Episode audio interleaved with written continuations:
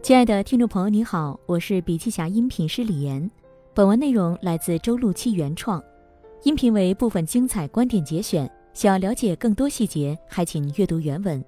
本期音频还可以在喜马拉雅、懒人听书、蜻蜓、乐听、三十六课、荔枝等平台收听，搜索“笔记侠”即可。你也可以关注我们的微信公众号“笔记侠”，查看更多内容。任何领先都源于人才的领先。今年八月，谷歌和字节跳动的研究人员分别摘得 KDD 二零二一从十年前发表的论文中评选出的时间检验应用科学奖和时间检验研究奖。在时间检验奖之前，另一项国际顶级学术会议 ACL 二零二一颁发最佳论文奖项，由字节跳动人工智能实验室获得。北京理工大学张华平副教授对此评价说：“产业从业者每天在面对真实的问题，且企业可以提供强大的算力支撑，企业端的数据积累也更加丰富，非一般实验室可以提供。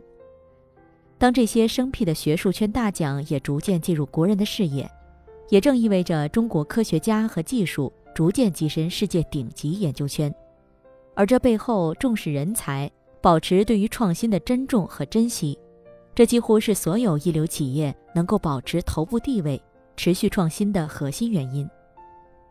重视人才是优秀组织的共性。谷歌重视一流人才，只招聪明人，寻找创意精英；奈飞强调只招成年人，雇佣创新者。乔布斯说，他的创业成功要归功于他找到了一批最优秀的人才。字节的前一百名员工全部是张一鸣亲自面试的。硅谷以谷歌、脸书等为首的一线互联网公司，无不吸引最高级的创造型的人才，并激发他们的创意潜能。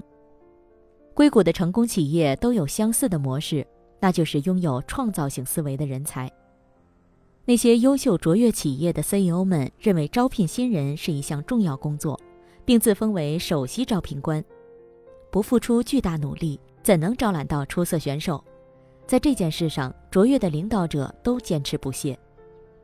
在国内，如小米对人才的重视，在创业之初就做到现代版的三顾茅庐；字节跳动为招揽人才，对优秀的人两三年保持跟踪，只要遇到不错的人，面试的时间地点都不是问题。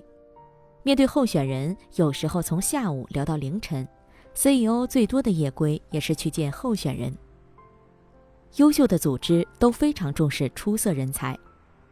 黑石集团董事长苏世民说：“雇来 A 级选手并非万事大吉，然而它却是提升公司价值的顶级因素。一群气味相投的优质人才，能够创造出无穷的可能性。”奈飞的创始人里德·哈斯廷斯曾说：“我每天都会盼着去工作，和这些人一起解决问题。”而他的热情也感染了奈飞曾经的首席人才官帕蒂·麦考德，也是奈飞文化手册的作者。奈飞文化手册这本书中的第一项文化准则就是只招成年人。这里所谓的成年人，不仅是年龄的成熟，更是职业素养的成熟、自我的成熟。像这样的成年人都渴望与优秀的人合作，加入到一个让自己能信任和钦佩的团队。大家一起专注地完成一项伟大的事情。同样，在重新定义组织，谷歌是如何运营的一书中也提及，谷歌的战略是没有战略，他们相信人的力量，依赖人才获得的技术洞见去开展新业务，不断地进行创造和突破，用创造力驱动公司的增长。一流人才为何而来？字节跳动管理层早期是如何挑选人才的？这周面了十几个人，终于确定一个实习生。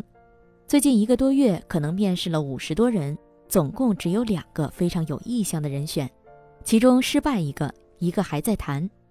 每当想放低要求的时候，我就提醒自己，一定不能往低走，而要往高走。我们要做的出彩，而不仅仅是完成事情。尤其在早期，核心几个人的能力、素质、态度是最关键的。人才选择字节跳动，一般会看三个要素：第一是回报，包含短期回报和长期回报；第二是成长，在这个公司能得到成长；第三是在公司的精神生活很愉快，干起事儿来觉得有趣。三个层次也呼应了马斯洛生存层级的各个需求。回报是人才战略的低线，成长与自我价值的实现才是人才战略的高线。当回报和成长跟公司未来发展联系到一起，就可以吸引和激励优秀的人才长期稳定的和公司在一起。这意味着公司的愿景、发展需求和文化跟人才的目标、强项以及价值观一致。据公开信息。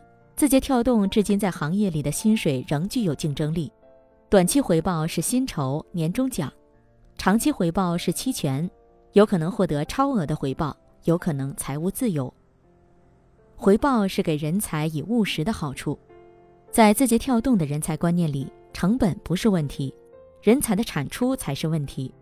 只要保持高的人才投资回报率，公司的竞争力就能保证。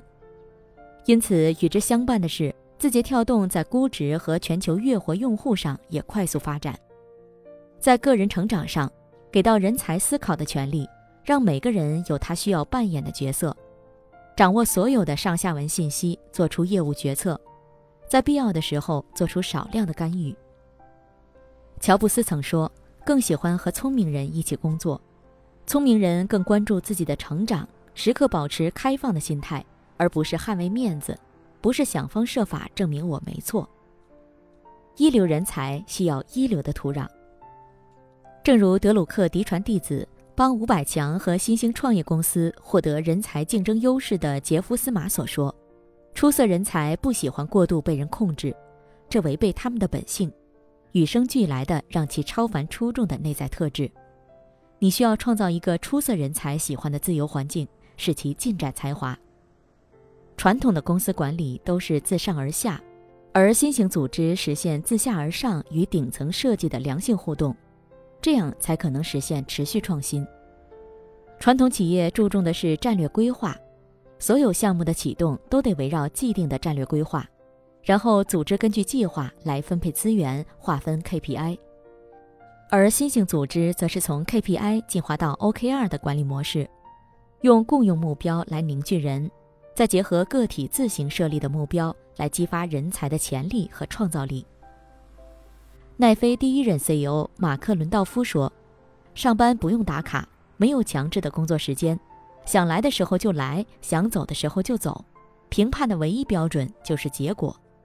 精心挑选才华横溢、富有创造力的人，你唯一要做的就是明确你想要达到的目标，以及这个目标背后的重要意义。”如果你雇佣了合适的人选，找到了聪明、能干、值得信赖的人，他们自己就会弄清楚自己需要做什么，也会勇往直前。坦诚与透明在高速变化的信息时代尤其重要。奈飞文化手册的第二条准则就是绝对坦诚，才能获得真正高效的反馈。通过谷歌、微软、字节等公司实现的 OKR 目标加关键结果的形态。在组织中网格化的呈现，相较于 KPI 的层层下设、树状分布，OKR 可以更好地实现坦诚与透明，最大化激发个人的主观能动性。你永远叫不醒一个装睡的人，同样，没有人能够逼迫一个人成长，除非他自己意识到需要成长。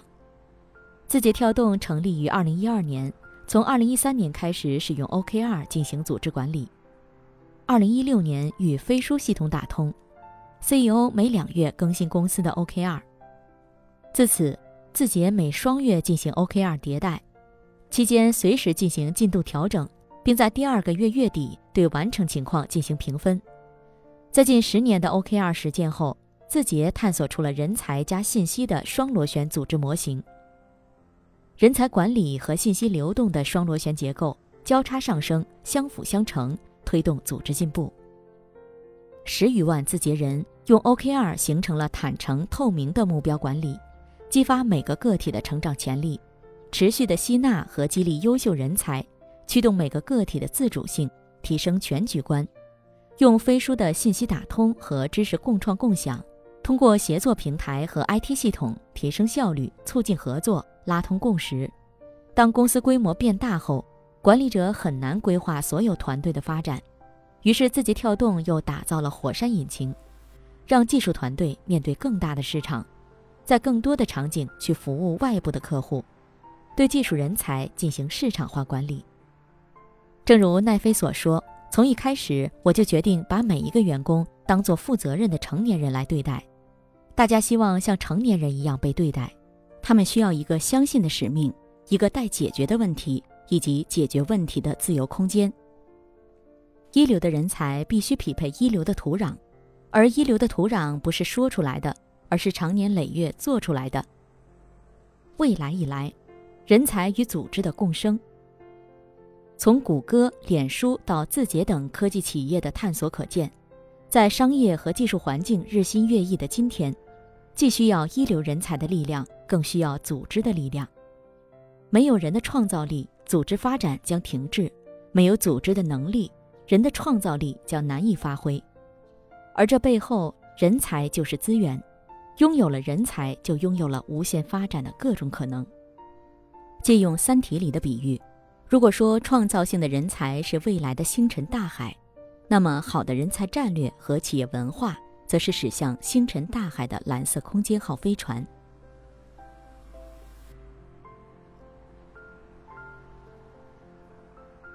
好了，亲爱的听众朋友，今天的分享就到这里，感谢您的收听。有任何感想和建议，您都可以在评论区留言。新商业干货就看笔记侠。深度专访、品牌传播、线下沙龙等商业合作，如有需要，烦请联系笔记侠商务小伙伴魏志上，联系方式：幺七六三幺八八幺九五七，幺七六三幺八八幺九五七。